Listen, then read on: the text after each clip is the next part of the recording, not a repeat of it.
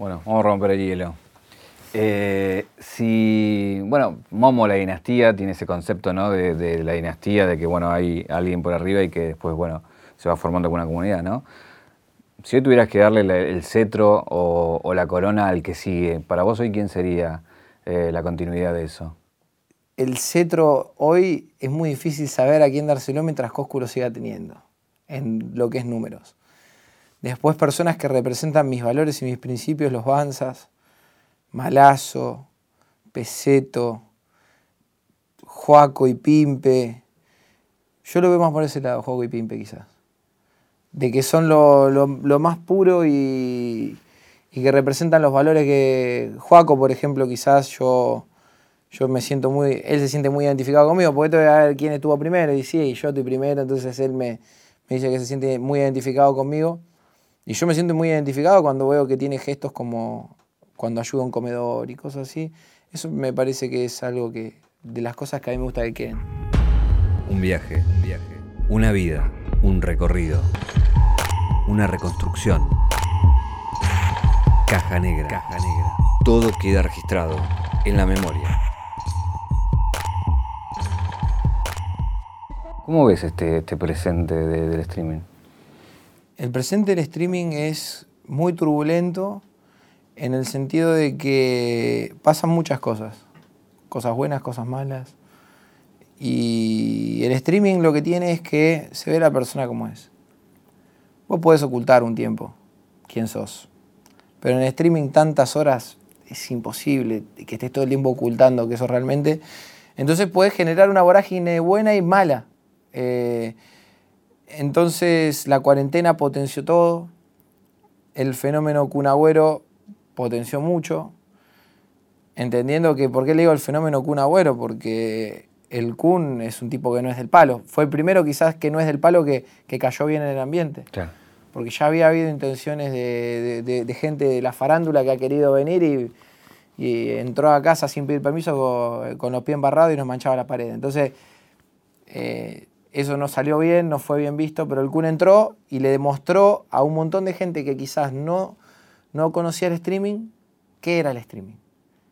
Fue bueno y fue malo, porque hubo otra reacción que fue, como dijo Cintia Fernández, una comunidad de estúpidos que juegan a los jueguitos. Y eso es el lado negativo, que en realidad es toda una mentira, una falacia que se, se, cae abajo en el momento que yo siempre les digo, de que nuestra comunidad está llena de gente increíble y gente muy formada y gente que va a ser el futuro. Pero bueno, esa es la forma de tergiversar quizás. Después hay algo muy bueno que dijeron, che, qué bueno que está esto, qué, contenido que hay acá, acá hay de todo. Y, me gustaría que en un futuro realmente haya otros talentos que no sean solamente el IRR y los jueguitos. Hay gente que dibuja, hay gente que tatúa, hay gente que cocina, cosas muy lindas. Vos hablabas recién que bueno que el Kun fue el primero de afuera que entró y agradó la comunidad me imagino que más en ustedes, que son los, que, los, pioneros, eh, como dijiste, explotó y cuando explota entra de todo. Y no tenés ya el control que tenían antes por ahí de decir, ah, mira quién vino, mira, ahora es como te entran por todos los winners. Eh, ¿Se te relajás con eso o, seguís estando atento a, cómo eso desarrolla en la comunidad o lo que pueda pasar con eso? No, no, estoy atento.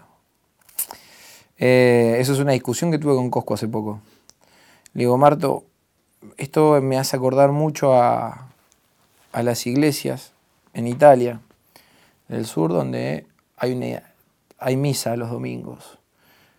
El cura no se pone en la puerta a ver quién es quién, pero la realidad es que tiene gente que vende droga, asesina, y tenés a los buenos cristianos que entran a la misa. Esa misa es el streaming. Entonces, bueno, sabés quién es quién. Hasta que quizás a veces muestran la hilacha de qué es lo que, a ver, quién es cada uno. Tampoco somos quien para decir este entra, este no entra. Eh, pero tampoco en, lo personal yo no voy a permitir que se contamine la escena porque esto, el, el ejemplo que yo doy siempre es el mismo. Hoy estamos viendo el Titanic, ya está naufragando, está viajando por el mundo pero el Titanic no, no bajó de la cigüeña. Hubo gente que tuvo que trabajar en el astillero. Y en Astillero estábamos trabajando Coscu, Grafo, Rohan, Hashtag, yo. Años y años y años de no verla, de, poner plata en nuestro bolsillo, de sacrificar, de, de hacer cualquier cosa con tal de sobrevivir. Y hoy la tienen mucho más fácil. Entonces, que eso se arruine sería una lástima. Y que nadie se encargue también sería una lástima. No nos puede pasar lo que, lo que pasa en la televisión. De que en algún momento se perdió el rumbo y, y con tal de hacer plata vale cualquier cosa y en una casa metemos gente que se droga, que, que, que la hacemos como si fuera un experimento de, un zoológico con, con, personas, ni tampoco programas donde vale todo de meterse en la vida personal del resto al punto de te arruino la vida y no me importa, opino de tu vida sin conocerte. Veo algo distinto en vos que sos bastante independiente, o sea, del resto. Es como que vas por un camino paralelo, o sea, no vas a una string house teniendo todo para ir, no haces lo que hacen otros teniendo todo para hacerlo, como que siempre elegís como un camino paralelo. ¿Por qué no, no, no haces lo que hace el resto? Cuando yo empecé con Coscu, yo siempre lo dije, yo empecé en esto por Coscu. Pero la gran discusión, Coscu me dijo, vení conmigo, y yo digo, hasta cierto punto puedo, cierto punto ya no quiero, Marta porque no, no es mi forma de ser. Y yo a Coscu lo ayudé muchísimo. Él, él me, metió en esto en el sentido de decir, boludo, metete porque tenés talento para esto. Pero también lo banqué en un momento donde ahora los amigos del campeón son todos. Pero cuando las cosas no estaban tan bien o, pasaban cosas, eh, había que estar ahí. Y es lo que yo digo, yo siempre lo veo como el ejemplo de que quizás la idea de la Streaming House fue una idea mía, con él, que después se sumó Fran, y fui el que menos la capitalizó. Yo esa no la vi. Y ahí yo ya mi camino ya era solo. Pero en resumen, porque no me quiero ir por las ramas, creo que Momo, para hablarlo en tercera persona, es lo que es, es lo que quiere ser, y yo marco el destino y mi rumbo si alguien me quiera acompañar, me acompañará y si alguien me quiere seguir, me seguirá, pero yo no hago lo que hace el resto. No me, no me gustan las modas y no me gusta depender de nadie. Bueno, pero ahí también tenés un problema, porque digo, elegís estar en La Plata, en un lugar ahí donde pasa gente, donde ya saben dónde vivís y me imagino que te debe caer gente y te deben pasar cosas de ese estilo, aún estando en cuarentena, ¿no? Sí, sí, pasa todo el tiempo. Tuve problemas hace poco con los vecinos de mi, Vos imaginate que sos una persona que se levanta a laburar, que a siete y media de la mañana, toda gente grande, y se mueve un pibe que de un día para otro empiezan a pasar cosas raras, porque eh, eh, luces RGB en la luz de la pieza, de, la gente pensaba que yo estaba montando un hotel alojamiento, pues se veía desde afuera, yo me acuerdo que estacionaba el auto y a veces me hace los mandados, ponele y yo dejaba la, persiana abierta con los vidrios cerrados, pero el RGB prendido, y vos veías las luces de afuera, es un boliche. Y, y de día venían pibes que se quedaban enfrente y han llamado a la policía porque se pensaban que venían a robar, porque había gente mirando el edificio. Tuve que salir hace poquito a pedir que, que, no hagan esas cosas. No tanto por mí, porque a mí la verdad soy un agradecido de la gente y le debo todo. Eh, me saco 43 millones de fotos, te firmo lo que quiera, hago video, lo que sea. Pero les digo, loco, no se pongan a la puerta de casa porque mis vecinos creen que ustedes van a venir a robar y un día van a llamar a la policía y se los van a levantar. Eh, pero sí, sí, es, es el precio de vivir en donde yo nací. Eh, naciste en La Plata. Hablamos un poco de, tus viejos. Tienes una, cosa muy tana, o sea, y hacer reivindicación de eso. Después te voy a preguntar si eso te trae problemas o no. Pero, pero bueno, contame un poquito de, tu familia. Mi familia, eh, desgraciadamente, creo que he tenido, he tenido una muy mala relación con mi papá durante muchos años, que quizás recién ahora estoy reconstruyendo. Eh, con mi vieja, bueno, para mí mi vieja es mi vida. mi vieja es sinónimo de, todo. Eh, hablo, yo siempre hablo de mi vieja, me emociono creo que si no fuera por mi hija yo no sería la persona que soy, o, intentaría ser la buena persona que soy. Eh, mi vieja es como la canción que dice Renault, René, que René que dice, dejó de, hacer lo que hacía para cuidarnos a los cuatro y nos cuidó a mi abuelo, a mi papá, a mi hermano y a mí. Mi abuelo enfermo, eh, ella dejaba todo, la vida por nosotros, eh, al punto de que lo único que quería es que yo me reciba, que, que no pasemos necesidades como quizás pasamos. Y siempre me enseñaron que había que laburar, que el trabajo dignificaba, que laburar de lo que sea era digno y era el único camino. Eh, pero mi hija me, me, inculcó un montón de cosas, un montón de cosas increíbles. Y mis abuelos eran un reflejo de eso. Mi abuelo era un italiano que quedó huérfano a los 12, 13 años. Ellos habían venido de Italia y acá en Argentina había una política que la tierra se regalaba, literalmente. Entonces vos llegabas al Hotel de los Inmigrantes eh, en Puerto Madero y ya los, los, los marquesi estaban establecidos en Trenquelauquen. Les dieron tierra ahí, ellos venían de Italia, agricultores, no podían creer, pues todo esto por cartas, ellos se mandaban cartas eh, y le mandan una carta a mi bisabuelo diciéndole, vos te estás cagando de hambre en Italia, venía a Argentina y te van a dar tierra, sos agricultor y es tuya la tierra. No creían. cuando vieron que era verdad, empezaron a venir acá y trabajaron la tierra. Muere, muere mi abuelo, mi bisabuelo, muere mi bisabuela, y a mis abuelos, a mi abuelo y a los hermanos, mi abuelo los, educó lo que pudo, mi bisabuelo no hablaba español, o sea, lo mandan a un instituto de menores, acá en La Plata, en Casa Cuna. En la Casa Plata, como si tuviera La Plata. En Casa Cuna de La Plata. Que ahí, cuando vos ibas al instituto, te enseñaban un oficio. Y a los 14 o 15 años, él, él quiso ser zapatero. Entonces se dedicó a la zapatería. Y mi abuelo zapatero de toda la vida, desde los, creo que de los 16 años trabajó de zapatero. El único zapatero en Tolosa que hacía zapato a medida de, de él compraba el cuero. Vos elegías el color, Vos elegías todo y él de cero te decía la horma a tu pie y te hacía un zapato. Eh, de hecho, fue el zapatero de toda la familia de Cristina Fernández de Kirchner, que eran vecinos, vivían a dos cuadras.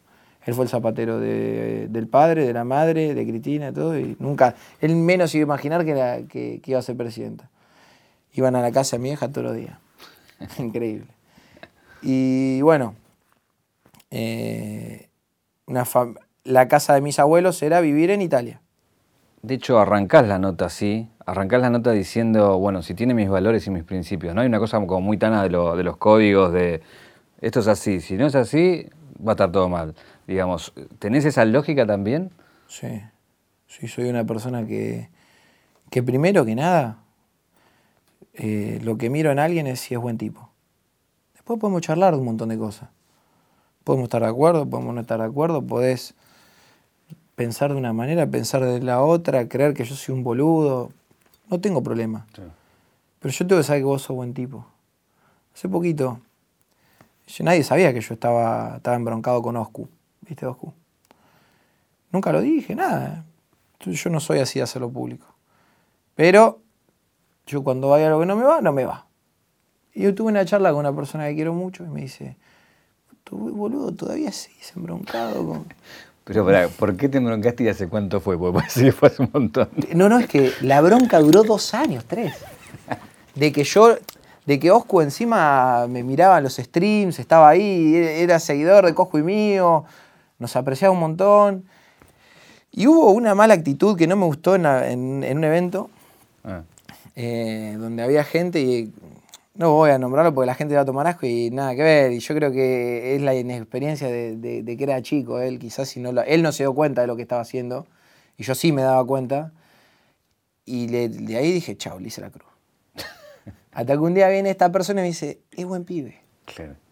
Oscu ya pegado, exitoso, todo, ¿viste? Entonces yo eh, desde que me pasó lo de la operación y un par de cosas que viví, lo del suicidio del chico este al lado de mi casa, me cambió un poco la cabeza. Entonces digo, no puedo seguir perdiendo el tiempo en esta vida, ni, ni perderme de hablar con buenas personas si son buenas personas. Entonces cuando me dijo buena persona, le voy a escribir. Le escribo. Mira, no me calienta si estás pegado, si no estás pegado, si son, si lo que mierda sea, yo no me pego al éxito de nadie, nunca lo hice. Digo, yo me hice solo. Pero me dijeron que sos buen pibe y no quiero quedarme con una bronca por una pelotudez. Te pido disculpas, Leo, si me equivoqué con vos, porque quizás yo lo vi mal, quizás me la perdí. Creo que la actitud en ese momento no fue, no fue buena, pero también es Todos nos equivocamos en la vida. Recién hablabas de, tu vieja y de la familia y de Italia y demás. Eh, hay una promesa que vos haces a los, a, los, 14 años que le decís, te voy a llevar a Europa y lo, lo puedes cumplir, ¿no? Eh, me parece que de las cosas más lindas que uno puede hacer es como poder concretar algo que, imaginó, ¿no? Eso fue, eso fue una mochila. Eh, es una mochila enorme, porque a los 14 años eh, yo no me olvido más. El piso de mi casa era un contrapiso, piedra. Familia humilde, laburante, nunca, nunca tuvimos nada. Yo dije, ma, el día que yo tenga plata, yo te voy a hacer conocer Italia. Y mi hija, obviamente, como una madre orgullosa, sí, hijo, lo vas a lograr y qué sé yo.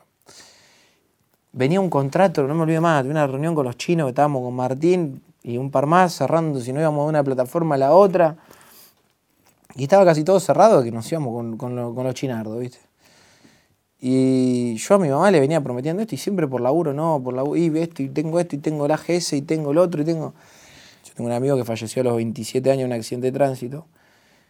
Y fue el primer amigo que tuve yo. Él fue. Yo soy el primer amigo que tuvo él cuando fue a La Plata a estudiar Derecho.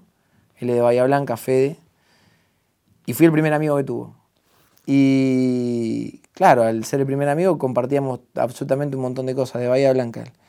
El día del velorio, el padre me abraza, hablábamos. Y el padre me dijo, yo lo que más lamento de todo esto es que estábamos ahorrando por un viaje a Nueva York. ¿Y sabes dónde está la plata? En una cuenta de banco porque compramos cosas, porque hicimos esto, porque hicimos otro, y, ese viaje nunca más lo voy a hacer. Y yo dije, no puede pasarme esto. Prefiero tener un auto de mierda, prefiero... Y llevarla a mi vieja, ya está. Porque no sé si salgo y me piso un bondi o Dios no quiera, le pase a mi vieja. entonces le dije, más nos vamos. Saco los pasajes. No, pero hijo, que no sé qué. Eh, saca turno, hacete el pasaporte porque nos vamos. Bueno, pero ¿y la plata? Vos, ya está, no vamos a Italia. Al, compro los pasajes y nos fuimos. Y yo no me olvido más, qué sé yo, son cosas que eh, mi vieja emocionada, llorando porque estaba viendo algo que ella en su vida creyó que iba a ver, porque nos habían criado con, con la mentalidad de que el pobre muere pobre y el que sale de un barrio humilde no puede crecer. Eh, y para mí eso era, ya está. Hoy me puede pasar lo que sea, yo la llevé a mi vieja. Hay una cosa que, veo en el sentido esto de tu independencia por un lado, esta cosa tana que, que hablamos, y, en un momento de yo no necesito nada, decís, ¿no? Eh, y lo veo plasmado en, en, tu operación, ¿no? En esta cosa de tenés algo, te tenés que operar, no le contás a nadie. El último día decís contarle a tu vieja, pero para no preocuparla, y encima le contás que es a las 3 de la tarde cuando a las 3 de la tarde salías de la operación. las vueltas que, ¿no? Eso es algo que yo se lo digo, no sé, ahí, allá, no hay que hacerlo. Eh, está muy mal lo que dice. Yo, yo sabía que me tenía que operar hacía un mes tenía un problema en el intestino, eh, yo me sentía mal, estaba mal. Bueno, hice una tomografía, sale que tenía una malformación, había que operar. Y ahí me maquiné. Pero no maquiné mal en el sentido de eh, por mí. Yo digo, esto va a generar un quilombo. Claro, el tema está mi vieja. O sea, porque yo sabía que la única que se iba a volver loca era mi mamá. Mi viejo pobre está en un momento que se emociona por cualquier cosa, que se preocupa por cualquier cosa. Lo que más, en ese momento, mi cabeza pensaba, Coscu, eh, mi hermano, maneja muchas cosas mías hoy. Y había mucha plata, hay mucha plata que, la va a manejar él.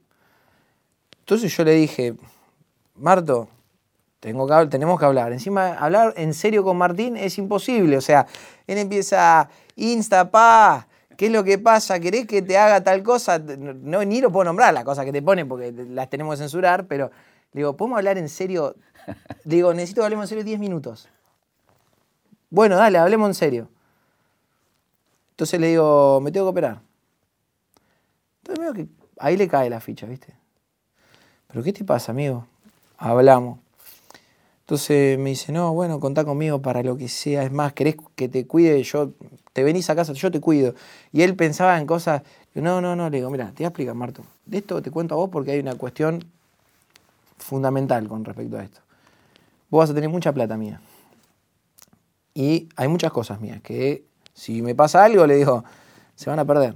Y yo quiero que esto quede resuelto para mi familia y para otra gente.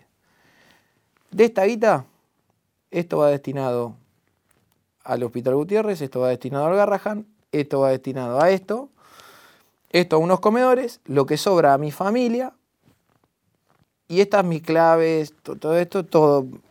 O sea, vos ya sabes. No, pero vos sos loco, que ya me estás diciendo que no me asuste, amigo, que te vas a morir. digo, yo te estoy diciendo que hay posibilidades. A todo no puede pasar, le digo, Marta. Y yo lo que menos quiero es que, porque yo sé cómo son estas cosas, los trámites cuando muere alguien, es un, es un quilombo. Bueno, no, está bien. Digo, es lo único que te pido.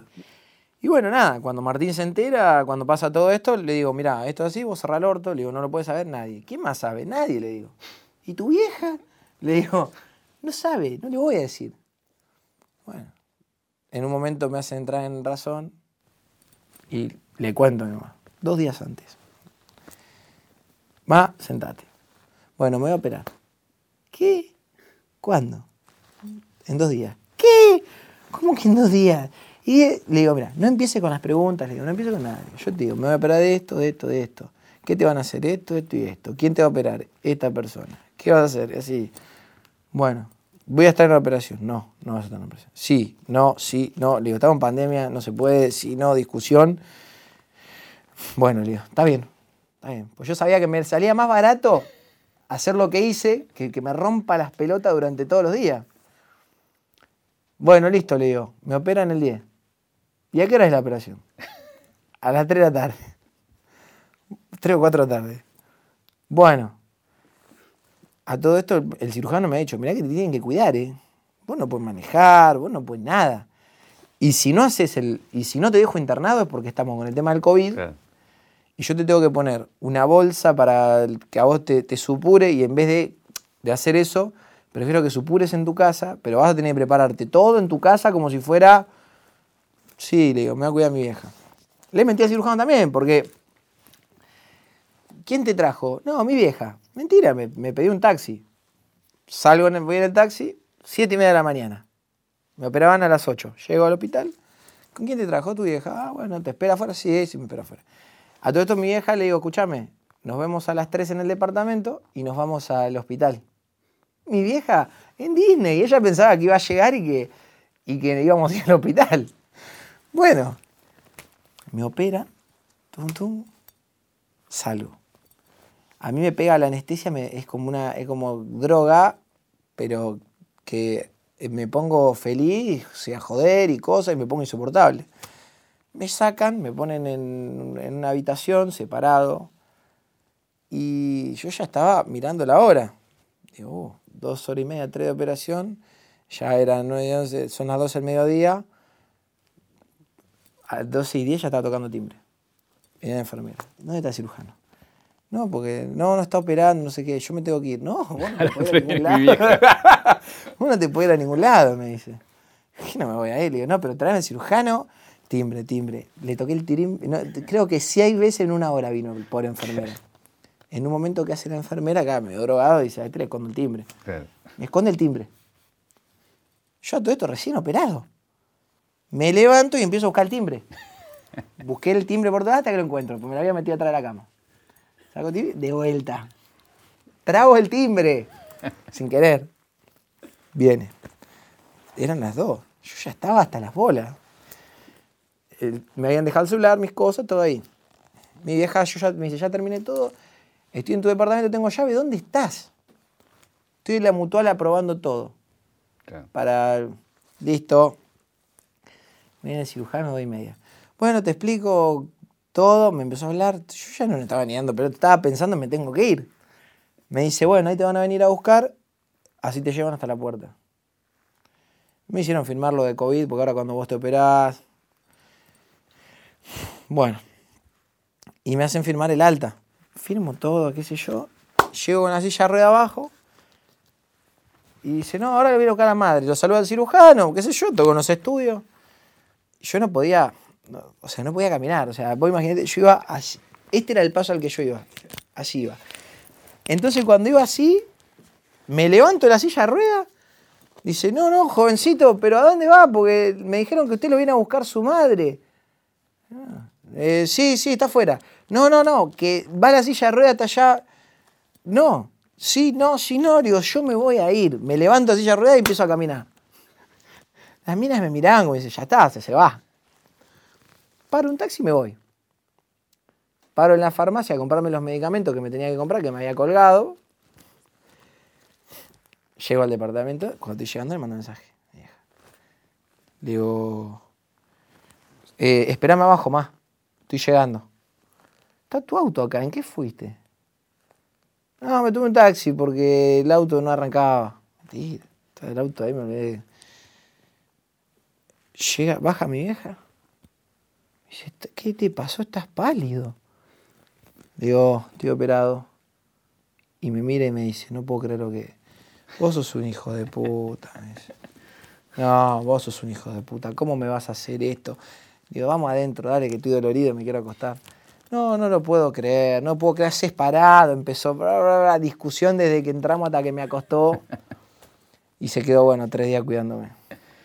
Eh, hay algo que, que Sí. tiene que ver con vos, que es el fútbol, sos un fanático del fútbol. Está ese famoso episodio que jugando para Defensores de Belgrano decidís jugar un partido por afuera, te rompes el vaso, no, no volvés a jugar porque te dejas fuera de las canchas dos años. ¿Eso te generó culpa? ¿Te, te- te castigaste por eso, por haber tomado esa decisión? Sí, sí. Fui muy boludo. Yo podría haber llegado, pero hubiera sido un jugador del montón, creo. O sea, un jugador del montón en AFA. Pero me, di cuenta de grande que lo mío mm, iba a ser por acá. Lo entendí de grande. De que todo pasa por algo. Uno, el destino, existe el destino. Pero uno no puede torcer. Mi destino con respecto al fútbol, insistí incluso después de eso. Pero cuando después de tu mejor momento parás de jugar dos años, volvés, no sabés lo que es una pelota. O sea, está bien, sí, no hay cosas que no es como andar en bici. Pero vos no estás al timing, al tiempo, al ritmo. Está bien, sí, jugaba en la liga, hacía una diferencia, pero para jugar en AFA me costaba un huevo. Entonces, y hubo varios intentos después, pero sí, la verdad que lamento mucho ese, ese episodio y, me deprimió muchísimo, me acuerdo, estar parado tanto tiempo.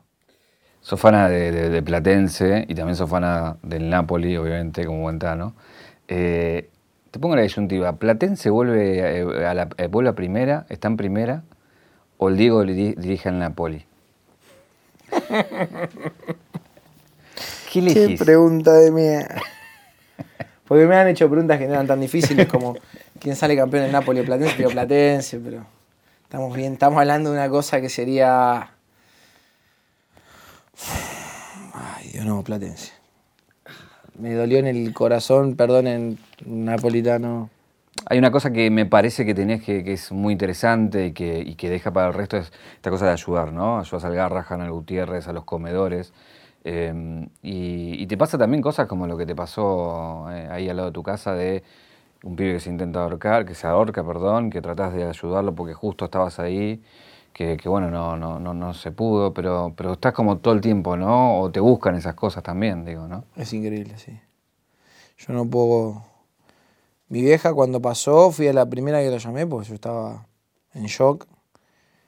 Porque lo loco era que yo estaba empezando el streaming, que yo estaba empezando, era el streaming a beneficio para el Garrahan. Para el, claro, para Iván para el Gutiérrez. Claro, que ibas a ayudar. Lo que doné ahora de las tablets, que eran 23 tablets, era ese streaming, fue justo el momento en que el chico se estaba ahorcando. Cuando estaba seteando todo, yo empiezo a escuchar gritos. Y ahí es que bajo y me meto. Y yo había visto cosas fuertes en mi vida. Pero esta no sé, ver a un chico, levantar un muerto, porque era levantar un muerto, eh, hacerle respiración y, y masaje cardíaco media hora, con la esperanza de que y de que me digan los paramédicos, sí, se fue con signos vitales y después que me llamen a la mañana y me digan se murió. Fue como, qué sé yo, son cosas que se me aparecen en la vida, que yo digo, están para hacerme más fuerte, no tengo duda. Y me hice más fuerte. Me costó mucho, soñé mucho con esas cosas. Eh, tenía eh, siempre el presentimiento de que en algún momento ese chico se me iba a aparecer. Cosas así, bueno, eso pasó, fueron los primeros días. Pero duermo muy tranquilo, en el sentido de decir, ¿y si no, y si ni me hubiera involucrado? Que eso es lo que piensa la mayoría de la gente.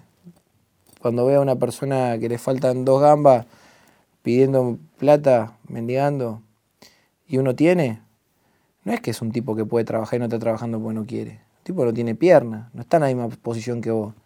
Si vos podés ayudar, tenés que ayudar. Es tu obligación como ser humano. Si ves un animal que se está muriendo, lo tenés que rescatar, si tenés que... Eso es lo que va a salvar a la humanidad. Y eso es lo que la gente no entiende. La gente cree que los políticos van a solucionar o a salvar a la humanidad. No, la empatía, la solidaridad, eso es lo que muchos años caracterizó a los argentinos. Y hoy veo que sálvese quien pueda. Entonces, yo no, no puedo y me duele muchísimo ver a la gente sufrir, ver a otros sufrir. No puedo, no soy ese tipo que va caminando por la calle, mira para el costado y se hace el boludo. Entonces creo que esas cosas me buscan y aparezco ahí, qué sé yo, y me involucro. Yo creo que a mucha gente se le aparece. El tema está que a mucha gente no. Me chupo un huevo. ¿Dejaste de ser peronista para ser liberal o sos las dos cosas o sos un poquito de acá, un poquito de allá? Aprendí de ambas. Aprendí de ambas. Eh, yo tengo una formación en la universidad y fui auxiliar de cátedra de Derecho Político tres años. Estudié todos los modelos políticos, estudié y uno puede decir, a nivel Argentina, eh, el peronismo fue el único argentino. Después los demás siempre quisieron entrar socialistas, anarquistas, comunistas, pero esos eran todos movimientos de afuera. Y el peronismo era lo único de acá. Y hay un montón de cosas muy buenas que hizo el peronismo y un montón de cosas muy malas que hizo el peronismo. Y uno no es peronista si yo creo que no soy 100% peronista en el sentido de ah, banco todo lo que sea peronista. No, para nada, cero. Me quedo con algunas cosas que, con algunas conquistas. Hay chicos que van a la universidad y no saben que son gratuitas gracias al, desarancelamiento de Perón. Eh, cuando todos cobran el aguinaldo y putean al peronismo, estás cobrando el aguinaldo, capo. Pero no lo devolves, ¿eh? puteas al peronismo, pero no lo devolves el aguinaldo. Trabajás ocho horas, pero no decís quién puso la jornada ocho horas. En el campo los peones rurales se olvidan que el arraigo lo terminó Perón, de que el peón rural trabajaba 12, 15 horas y se le pagaba una moneda que la cambiaban en, la expensa del almacén donde era el dueño del campo. Y las alpargatas las pagaba para gastarlas en el campo que vos trabajabas para el tipo que eras un esclavo. Fue el único tipo que le sacó plata a los ingleses. Eh, un montón de cosas muy buenas. También te puedo nombrar muchas muy malas. Acá entraron nazis.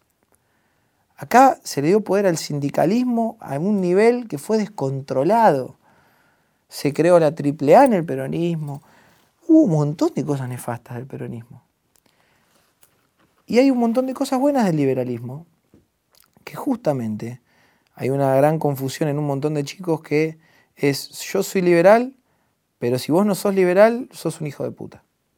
Y yo eh, he leído perfiles de Twitter que dicen, eh, quiero matar a un comunista, muerte a los peronistas. ¿Pero qué clase de liberal sos? La palabra misma te lo está diciendo, libertad. Si el otro quiere ser comunista, déjalo. Si el otro quiere ser peronista, déjalo. Si vos querés ser liberal, te están dejando. Entonces a mí el liberalismo, y, y, como concepto económico también, he aprendido mucho de gente que ha discutido conmigo. A mí me hizo entrar en razón gente que ha discutido y que le digo, tenés razón. Me doy cuenta, tenés razón en esto. Pero la madurez me la, esa madurez me la dio el tiempo, de no ser un, fanático. Eh, ¿Cuántas materias te quedan para recibirte de abogado? Tres. ¿Y qué vas a hacer? Le voy a regalar el título a mí. bueno, pero, pero, en un punto estás ahora uniendo todo esto que venimos hablando porque eh, la política, tu título, el streaming con esta ley de eSport que estás eh, alentando, juntando también con políticos para que pueda salir, porque la, forma es que sale a través del Congreso. ¿Cómo, ¿En qué instancia está eso y cómo lo, cómo lo ves? ¿Posible? Lo veo muy posible, pero justamente eh, esto es como, como que yo te diga, tenemos que hacer un buen vino. tenemos la uva, tenemos las barricas, tenemos la prensa, todo. Y vos me decís, bueno, vamos a, vamos a empezar la uva, qué buen vino que tenemos. No, pará, pará. El, el buen vino es añeja. Esto hay que tener un timing y hay que estudiarlo. Y la ley se modificó bastante a lo que era cuando empezó. Mucho crítica constructiva de un montón de gente que sabe que me ha escrito.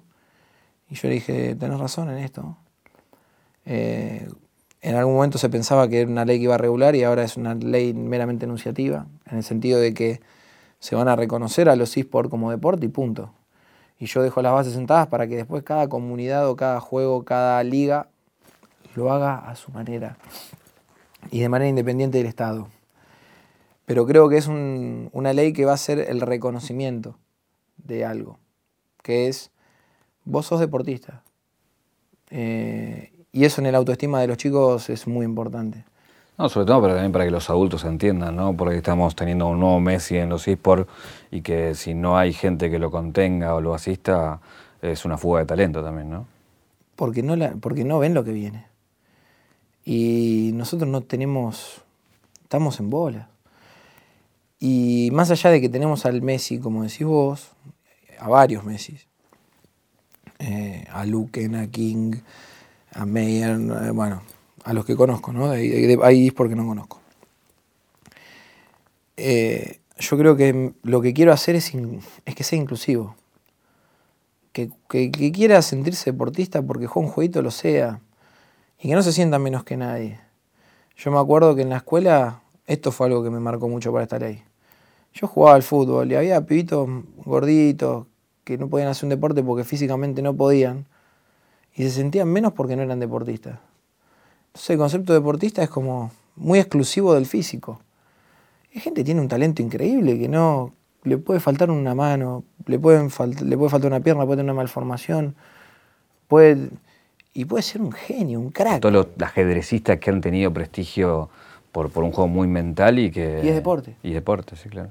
El ajedrez fue una de las- uno de los argumentos más fuertes de decir, incluso estoy hablando de una complejidad, donde por ejemplo el League of Legends es un ajedrez multiplicado por 100, eh, donde tenés que tener no solo cabeza, tenés que tener skill en la mano, tenés que ver un, mapa, un panorama, una y saber elegir y saber componer y jugar en equipo, que es muy difícil.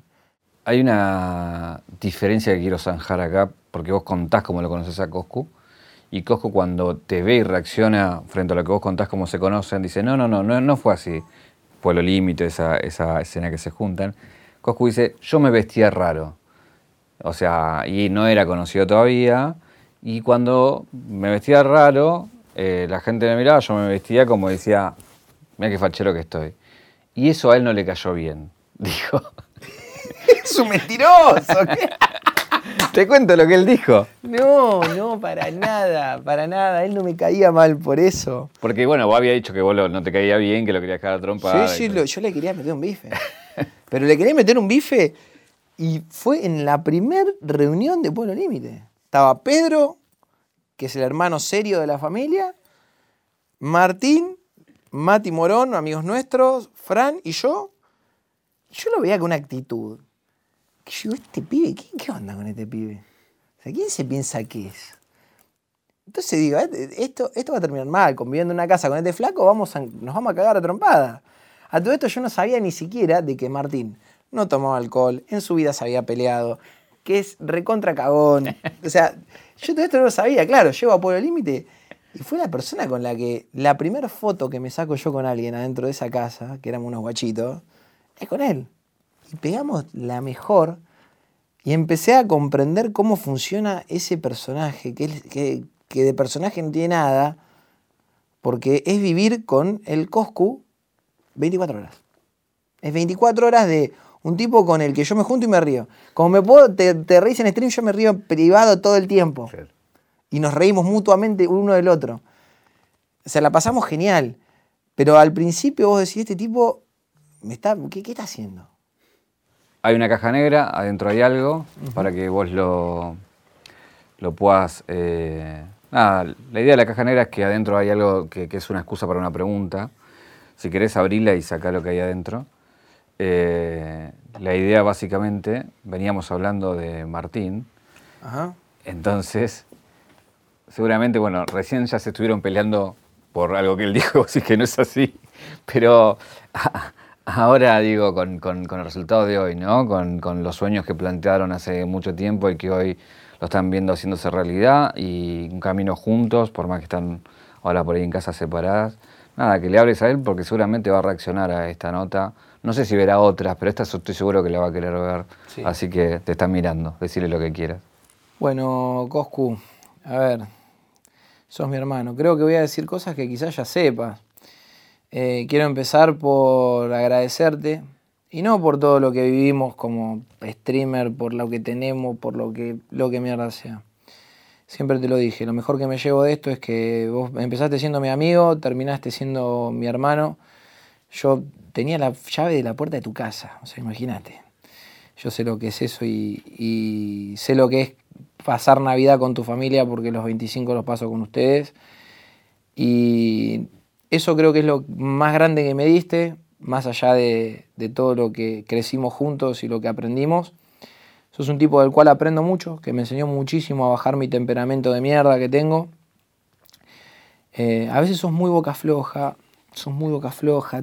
Eh, y si yo dijera la mitad de las cosas que tengo, que te haría mierda, pero bueno, como buen hermano mayor las tengo guardadas y nunca las voy a decir. Eh, nada, agradecerte. Si estoy acá en este camino es porque vos me rompiste las pelotas para que lo haga. Fuiste el primero, el primero en que creyó, que creyó en mí y que me dijo vos tenés pasta para esto. Eh, así que no quiero alargarla mucho más. Te quiero mandar un, abrazo muy grande de corazón. Sos una persona que amo y que admiro. Y, es algo que quiero dejar eh, como concepto. Es muy lindo conocer a tus ídolos y, y a la gente que admiras. Pero mucho más lindo es cuando esa persona a la que vos admirás y es tu ídolo es parte de tu familia. Así que amigo, hermano, te amo y espero que, que te guste este mensaje. Si vamos a la caja negra de tu vida, ¿cuál es el clic que te convierte en Momo? Eh, o en el Tatita o en Jerónimo, no sé cuál quieres elegir. El click. El click es un evento en Uruguay. El primer evento que, que hacemos afuera con Cosco y Grafo. eh, entrar a un escenario de un boliche muy grande de Montevideo.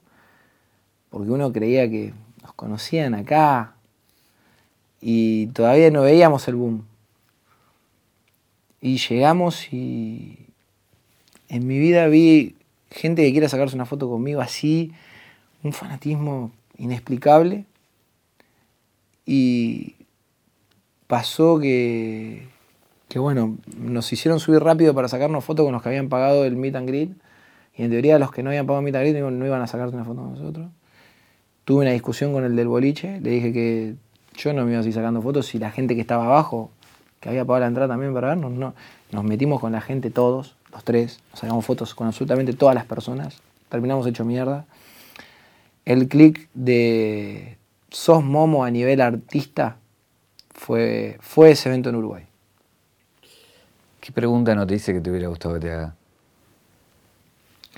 Te voy a decir la verdad, me sorprendió la entrevista esta, me sorprendió y, y me sorprendió el nivel de conocimiento que, que tuviste sobre, sobre mí. Una pregunta que me hubiera gustado, yo creo que lo que te faltó preguntar es, vos Momo tenés 30 años, Coscu tiene 28, 29, eh, ¿esto cuánto dura? ¿Y qué va a pasar después? Es una pregunta que me hago yo, mirá lo que te digo. O sea que si me la hago yo, vos tranquilamente la podrías haber hecho. Gracias, Jero. Gracias por venir. ¿eh? A vos.